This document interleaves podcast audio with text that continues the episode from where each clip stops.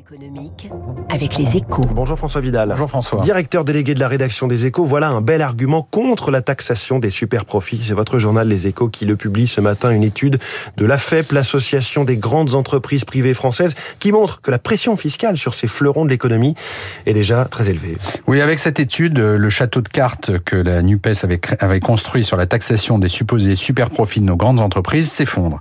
Preuve que les postures idéologiques ne résistent pas à l'analyse approfondie des sujets, car la FEP nous rappelle deux choses essentielles. Un, que les grandes entreprises apportent déjà une contribution élevée aux finances publiques, 77 milliards au total, soit l'équivalent de 18% des prélèvements obligatoires, alors que les fleurons pèsent 14% du PIB seulement.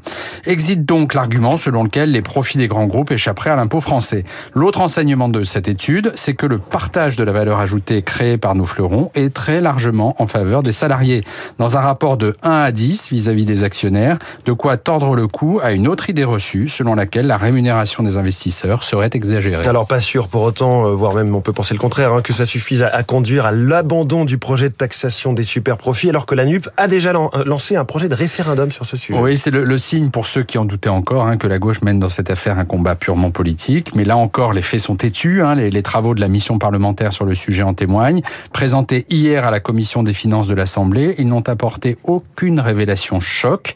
Pire, une étude très sérieuse de Deloitte Société d'avocats a montré toujours hier que cette taxe aberrante rapporterait 5 milliards au maximum, bien loin des 15 à 20 milliards promis par la NUPES.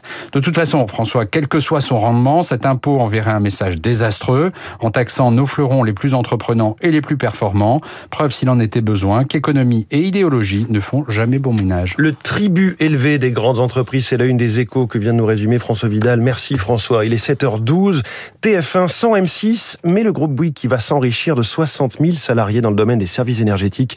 Olivier Roussat, directeur général du groupe Bouygues, est la star de